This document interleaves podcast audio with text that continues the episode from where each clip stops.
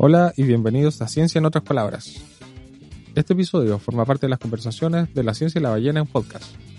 Un espacio dedicado a dar a conocer el quehacer científico de la Facultad de Ciencias Naturales y Oceanográficas de la Universidad de Concepción, más conocida como La Ballena. En este ciclo de cinco episodios conversaremos con investigadores de algunas de las principales iniciativas de investigación que se realizan en La Ballena.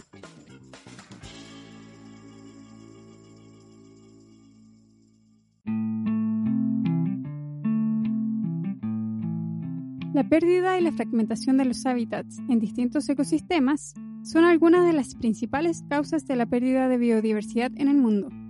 En Chile, una de las ecorregiones más amenazadas por alteraciones humanas, como las plantaciones, agricultura y ganadería, son los bosques lluviosos templados de Sudamérica. Y es aquí donde habita la ranita de Darwin, Rhinoderma darwini, que es una especie endémica de estas zonas y que se encuentra categorizada como en peligro de extinción según la lista roja de la Unión Internacional para la Conservación de la Naturaleza. Esta especie de anfibio es muy interesante y particular en su estrategia de cuidado parental. Para hablar más sobre esta especie y los esfuerzos para su conservación y reproducción que desde hace ya un tiempo se está llevando a cabo por el Laboratorio de Sistemática y Conservación de Herpetos de la Universidad de Concepción, hoy tenemos dos invitados el doctor Juan Carlos Ortiz, director del Departamento de Zoología de la Facultad de Ciencias Naturales y Oceanográficas y director del Laboratorio de Sistemática y Conservación de Herpetos Zoos. Y también a Catalina Martín, que es la encargada de mantención del Centro de Reproducción Ex situ de Anfibios de la Universidad de Concepción. Hola, ¿cómo están? Hola. Hola, muy bien, gracias. Gracias por aceptar la invitación para este episodio de podcast. No hay problema, así estamos impecables para poder conversar. Qué bueno. Una de las primeras preguntas que les queríamos hacer es sobre, sobre la importancia de conservar a esta especie tan particular que es la ranita de Darwin. Eh, bueno, en relación a eso, justamente yo diría son dos situaciones. Una es su estado de conservación, que es una, especie que está en peligro, y la otra es por la particularidad biológica que presenta. El macho en este caso, a diferencia de lo que sucede habitualmente, que es la hembra que está a cargo del cuidado de los huevos, una vez que se produce la fecundación, que siempre en lugares húmedos, no en, no en el agua, una vez que puesta los huevos, la hembra se retira del lugar, pero por el contrario, el macho se queda en las inmediaciones de este. Y cuando los embriones comienzan a, moverse dentro del, del, huevo, este estímulo visual hace que el macho tome los huevos y se lo eche a la boca y lo ubique en el piso de la boca. Y es allí donde se va a desarrollar todo el proceso de metamorfosis hasta que finalmente van a ser expulsados de la boca cuando está terminado este proceso los estados post-metamórficos que en el fondo corresponde a individuos adultos pero no reproductivos todavía. Oh, qué curioso. ¿En ese periodo que el macho conserva los huevos, se alimenta también? Bueno, esa era uno, diría yo, dentro de los eh, desafíos que teníamos porque desconocíamos esa situación y por supuesto lo que uno tendría a pensar es que si va a comer, a lo mejor se va a tragar las crías. Bueno, pero finalmente consultamos con otro colega que antiguamente había trabajado en, en Rinoderma, que era el doctor Klaus Buss en Alemania, y me dijo que no, que no había problema. Y ahí comenzamos a alimentarlo y justamente no se come las crías porque esto está en el piso de la boca, entonces queda protegido y eh, lo que pasa es solamente, digamos, la presa que consume. Una adaptación súper interesante para, para realizar este cuidado parental. Otra de las cosas eh, interesantes de esto es que el hecho de estar en el piso de la boca podría haber eh, sucedido que esto que se genera sus propias crías. Y, hay una, o sea, hubo, mejor dicho, porque esto ya es pasado, una especie que, vive en, vivía en Australia, la, la metamorfosis la realizaba en el estómago, pero desgraciadamente ya no, no se puede hacer nada porque esa especie se fue extinguida en Australia.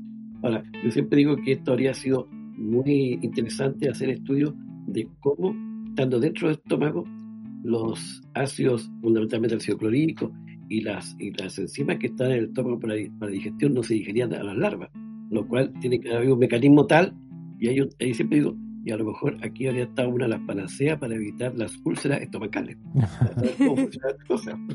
claro, súper interesante. Entonces, basado en, en, el estado de conservación y en estas particularidades que presenta la ranita Darwin, ustedes decidieron montar este centro de reproducción ex situ para, para poder aportar a la conservación de esta especie. Claro, yo digo, muchas, muchas veces los proyectos nacen no tanto porque fueron ideado de larga data, sino que nace a veces las circunstancias. En este caso justamente nació de circunstancias que un congreso que hubo en Santiago nos encontramos por esto que decía el, doctor Buse, que, trabaja en el MN, que es un chileno, pero que en realidad ya vivió toda su vida allá, y también una antigua alumna mía, Johanna Burke, que justamente había ido ella a hacer su doctorado a la universidad en Bonn. Y el tema de su, de su tesis era la red de Darwin. Entonces, conversando ahí en estas post congreso, hay una comida, justamente planteamos de que qué posibilidad habría de poder realizar reproducción ex situ aquí en Chile y en la Universidad de Concepción. E inmediatamente ahí elaboramos un pequeño borrador y, bueno, como son las, diría yo, los fondos alemanes, la cosa siempre es sí o no y rápido. Esto fue en septiembre y ya en enero estábamos justamente comenzando a, desarrollar la, la, estación. Y esto fue ya hace 10 años. Entonces, en colaboración con Alemania partió todo el proyecto. Justamente, Johanna estaba haciendo su tesis, entonces ahí pudimos comenzar la, estación que en ese momento el dinero alcanzó para hacer eh, adaptar dos, dos contenedores como laboratorio. También con la ayuda alemana se consiguió que viniera a ayudarnos, digamos, a, instalar este laboratorio un cooperante de la Universidad de Berlín. Y luego, digamos, hemos tenido el financiamiento durante estos 10 años para la mantención y el pago de honorario a las personas que trabajen ahí en la, en la estación. Así que desde ese punto de vista ha sido, digamos, muy importante la ayuda del zoológico de, Leipzig. Y para la realización de este proyecto, me imagino que en primer lugar tuvieron harto trabajo de campo para ir a buscar las ranitas y luego tratar de aclimatarlas al nuevo espacio donde las iban a tener. ¿Cómo fue este proceso? Bueno, yo diría, justamente una vez que ya nos metimos en este eh, proyecto, obviamente uno tenía una serie de, de dudas de cómo podía resultar efectivamente. El primero era ir a buscar ranita y fuimos a buscarla al sector de Coñaripe, cerca de Valdivia. Luego era traerlas al laboratorio, pero en condiciones adecuadas, de manera que llegaran vivas, porque son muy, muy propensas a morir con cambio de temperatura. Y además eh, las trajimos todas en, dispositivos individuales y en un cooler con temperatura baja. Y esto de traerlas en forma individual era justamente para que una vez que llegaron aquí al laboratorio, las tuvimos en cuarentena.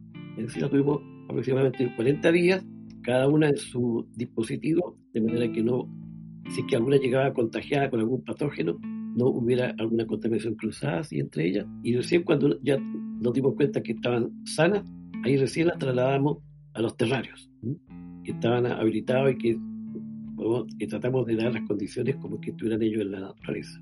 Oye, Catalina, quisiera preguntar sobre cuáles son, desde tu punto de vista, los principales desafíos que tiene mantener vivas a, esta, a estas ranitas?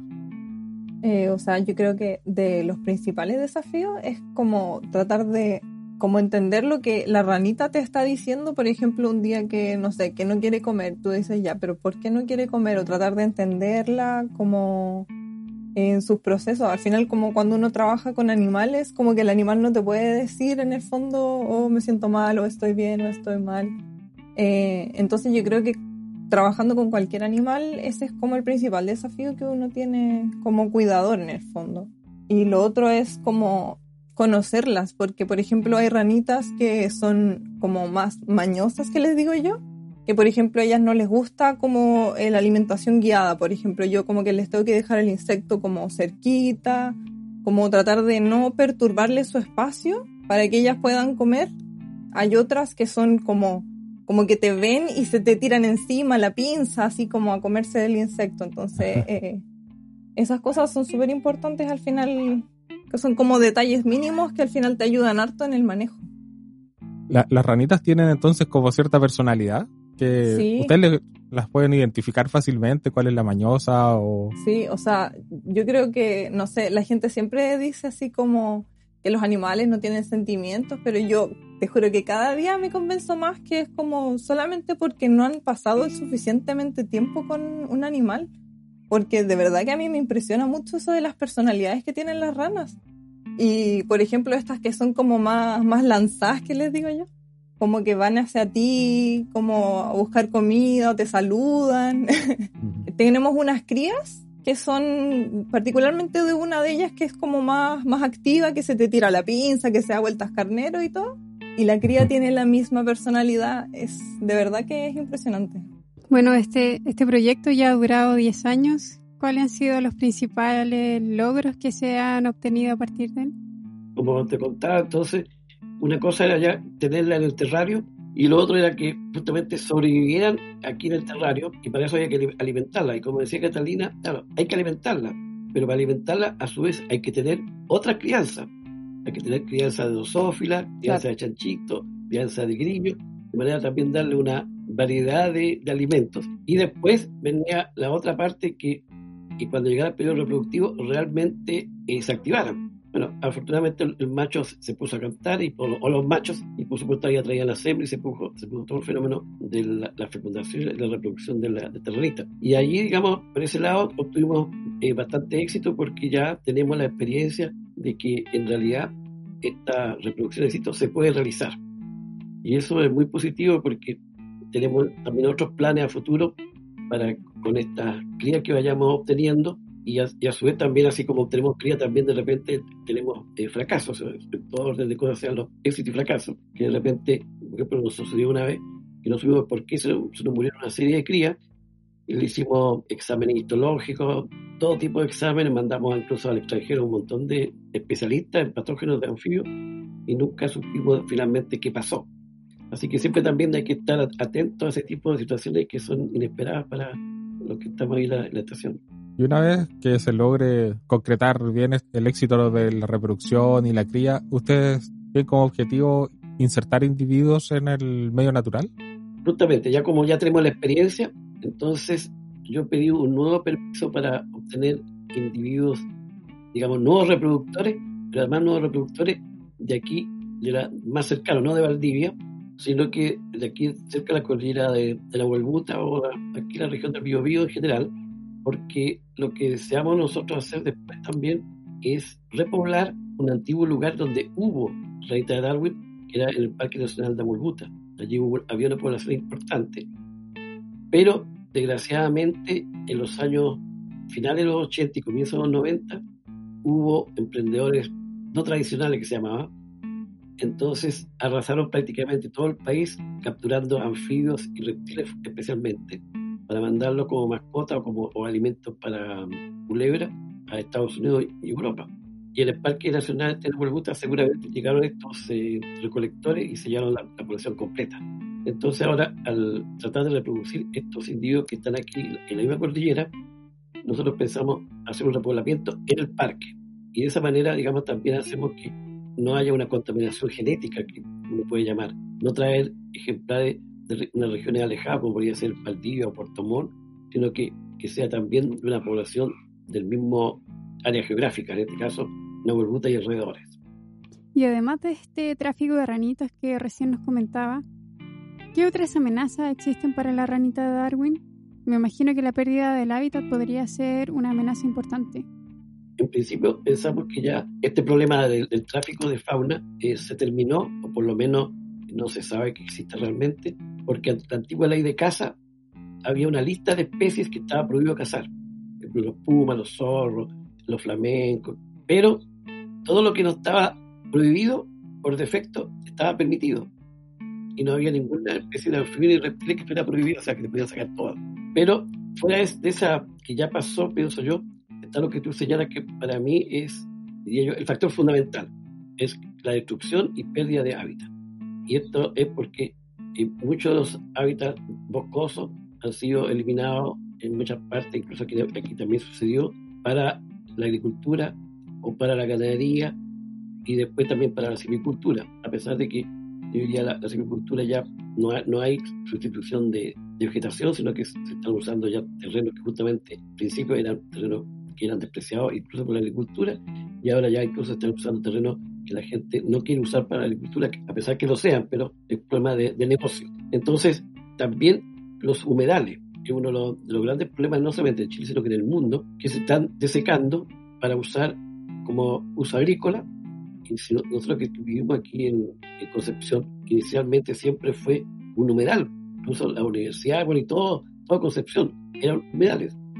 Y, y uno ve que los humedales se están totalmente desecando que se están tapando y arriba se están construyendo poblaciones. Si uno ve, por ejemplo, todo lo que es la Avenida General Bonilla, por ejemplo, el camino que va al terminal de buses hasta Chaimavia, hacia, la izquierda eso estaba el río Andalien, todavía sigue el río, pero todos esos humedales que estaban ahí, hoy día si uno va, no, ve los humedales, lo único que ve son casas y poblaciones. Así que eso yo creo que también es un factor que la cambio de uso del suelo, la destrucción de hábitat. Y ahora también se ha señalado que hay un hongo que también eh, actúa de forma negativa sobre las especies de anfibios.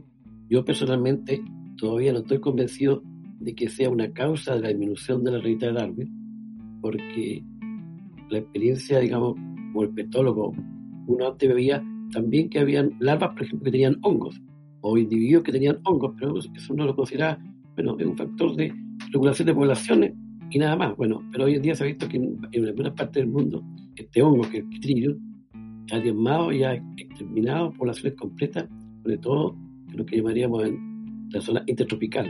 Y dentro de, de sus experiencias en, en, el cuidado de las ranitas, ¿han, sufrido algún, algún ataque, alguna enfermedad o algo que haya complicado la reproducción de las ranitas? Ah, tuvimos también otras otra, otra pérdida, ¿sí?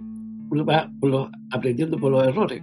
Decidimos cambiar, por ejemplo, todo lo que correspondía a la jarasca, al, suelo de, los terrarios. Bueno, y le dijimos a unas personas, ustedes que van a, vivir a terreno, ¿por qué no nos traen hojarasca? Y la persona que estaba en ese momento, era un día viernes, eh, se puso a cambiar la, la hojarasca. Pero como era viernes, terminó y dijo, el lunes sigo. Afortunadamente, el lunes sigo porque todo lo que cambió el día viernes, el lunes estaba todo esos ejemplares muertos. Wow. Cuando no había cambiado, estaban vivos. Y ahí después nos dimos cuenta que, claro, que la hojarasca era de bosque, pero era de bosque clorófilo y donde venían hojas de boldo. Y la boldina parece que un elemento que los lo, liquidó completamente. Siempre uno está expuesto a que pueda hacer algo. Ahora Catalina, afortunadamente, durante todo el periodo que ella lleva prácticamente ya un año y algo, no ha tenido ningún problema de que pueda que se esté muriendo las la ranas. está, muy bien ella. Bueno, más que nada también porque ya tenemos todas estas experiencias previas, porque obviamente me dijeron así como, oye, ten cuidado con las hojas, y yo me dedicaba así a separar todas las hojitas, como medida de prevención al final, porque uno tiene que ser precavido. Mejor prevenir que lamentar, dicen. Claro, completamente. Y me imagino que los anfibios son bien frágiles y vulnerables con el cierto cambio de humedad o, de tierra. La piel, como una piel en el fondo desnuda, no tiene escamas como los reptiles, ni, ni, pelo como los mamíferos, ni plumas como las aves. Entonces la piel está muy expuesta al ambiente. Y, y además, cosa que uno siempre piensa que los, los, anfibios, porque tienen pulmones, respiran fundamentalmente por pulmones, y no es así, sus pulmones son muy simples ellos respiran prácticamente por la piel. Y, la piel en general la rana tiene que estar húmeda. Entonces, justamente estos cambios de temperatura, eh, lo cual puede provocar en algunos sectores cierta aridez, también para eso ellos es negativo. Ahora, considerando toda esta experiencia y todo todas las dificultades y éxitos que, que, han obtenido en, este, en esta iniciativa, nosotros queríamos preguntarles cuál sería el mensaje que ustedes dejarían, o para la gente en general, de por qué habría que cuidar las especies en general y sobre todo las especies que están más amenazadas? En el caso mío, yo siempre digo que en realidad para poder conservar, primero hay que conocer, digamos, que el ambiente, si está siendo intervenido, no se va a recuperar solo. Por lo tanto, cualquier intervención que el hombre haga, desgraciadamente está haciendo un, está haciendo un, efecto negativo sobre la, la flora y fauna. Y de allí entonces que para mí uno de los mensajes sería, mire, primero tratemos de conservar la mayor cantidad posible de ambientes naturales. Y eso significa de que eh, si en el caso de los humedales, conservemos los humedales, no sigamos, busquemos otros, otros lugares, y eso también es bastante, que ya están deteriorados, y allí hagamos nuestros proyectos inmobiliarios o industriales. Y conservemos de manera que no haya estos cambios de uso del suelo, porque al, hacer cambio de uso del suelo, cambiamos las condiciones donde ellos viven, y al cambiar las condiciones donde ellos viven, la gran mayoría de las veces, la mayoría de, las especies no logran sobrevivir porque las condiciones no son las, que estaban justamente ellos adaptados para vivir en esos lugares. Entonces uno a veces uno puede decir, oye, los flamencos viven en lugares donde hay eh, lagunas saladas. Entonces nos acabamos con decir, traigamos flamencos aquí al, a, la, laguna de los patos porque van a vivir muy bien allí, sino que uno puede, claro, observar de repente que llegan algunos flamencos aquí a, Lenga, pero llegan de paso, no, no, no están ahí instalados todo, todo el tiempo. Así que esa sería, yo diría, fundamentalmente, protejamos los ambientes naturales. Y cuando hay que hacer alguna intervención, con el, menor impacto posible, bueno, y en todo este asunto que se habla de la evaluación de impacto ambiental, están las medidas de mitigación, pero lo ideal es que evitar las medidas de mitigación, evitando la acción sobre, el, digamos, sobre los hábitats. ¿Te gustaría agregar algo, Catalina? Que en el fondo está bien que la sociedad tenga que avanzar y que la ciudad tenga que crecer, pero como bien dice el, el profe, en el fondo utilizar los espacios que ya están con el cambio de uso de suelo, como por ejemplo ahora igual se está trabajando en eh, aumentar la población que viva en el centro, están construyendo un montón de edificios que ya uno puede decir lo que sea de los edificios, que tapan la luz y todo, pero al final igual es mejor que hagan un montón de edificios en el centro que ya naturaleza mucho no queda en el centro de Conce, a que vayan a secar un humedal para construir un montón de casas. Entonces al final es como ver el, el, mal mejor al final. Ahora, incluso lo, último que quería agregar esto que tú decías, de que cuál podríamos hacer un mensaje, bueno, nosotros con la estación de reproducción eh, yo diría, hemos tenido bastante visibilidad y en ese sentido hemos dado pero muchas entrevistas a, diarios, radio, la televisión, tanto la, televisión regional, el, digamos TVU, canal regional, nacional, los cuatro canales prácticamente, excepto la red, siempre han, venido a hacer ellos algún reportaje, incluso la televisión extranjera. La, de Deutsche si uno busca, hay un, hicieron reportaje, la BBC de Londres, y hasta la, una televisión japonesa. Wow. Y bueno, y además nosotros que lo que hacemos son charlas. Por ejemplo, estos mil, mil científicos, mil aulas, hemos dado charlas ahí. También hacemos, cuando nos piden alguna, alguna escuela o colegio, de que puedan visitar la estación, claro. no, tenemos, no tenemos ningún problema. Y ahora con los 100 años de la universidad, teníamos programado toda una serie de actividades, pero que desgraciadamente primero la, el estallido social. El estallido social y después la pandemia claro. nos ha inhibido totalmente, pero por lo menos se logró ya hacer un video que está en YouTube y también está en la página ahora de, de la facultad. Pero también una vez que ya pasemos esta pandemia, tenemos presupuestado ir a las escuelas y entregarle afiches para que conozcan la biología y la conservación de la ranita, tríptico también sobre la biología de ellos, así que tenemos bastante, digamos, labores para dar a conocer no, no, solamente después de las ranitas, sino que también de, muchos otros anfibios y otras especies, incluso de reptiles. Claro, eso también es importante porque no, en el fondo no se puede conservar algo que no se conoce. Entonces, también ese es un rol súper importante, especialmente en los niños cuando son más chicos, como que conozcan la ranita. Hasta en mi familia, cuando empecé a trabajar acá, no conocían a la ranita de Darwin. Entonces, eh, ese tipo de cosas también son súper importantes porque la gente como que no, no sabe lo que hay a, su alrededor al final, en cuanto a animales, a naturaleza. Como, como última anécdota, sí, para por el Día del Patrimonio, con Ingrid Cisterna y por supuesto el eh, profesor Claudio Correa y, y otros alumnos del, del, laboratorio, llamamos a una actividad que se llamaba Pintando en Casa Zapitos y Ranitas y, esto fue una idea que resultó a última hora, por decir, porque fue la última semana antes del Partido Patrimonio, y se llamó por las redes sociales. Bueno, en dos días llegaron más de 50 dibujos de niños, y hicimos dos categorías, uno de, como de, de, 6 a 8 y otro de 9 a 11, y montones de niños haciendo eh, ranitas y zapitos y muchos ranitas de Darwin. Ah, qué bueno. Y bueno, poder incentivar a lo más pequeño igual a, a, conocer más sobre la fauna que tenemos acá en Chile. Bueno, nosotros les agradecemos mucho el tiempo que se han dado hoy para conversar con nosotros. No, de nada. Estamos súper felices de poder haber compartido esta, esta iniciativa que tienen ustedes del laboratorio desde hace tanto tiempo. Así que con esto nos despedimos. Hasta una próxima oportunidad. Chao, chao. Chao, chao. chao. Nos vemos la próxima vez.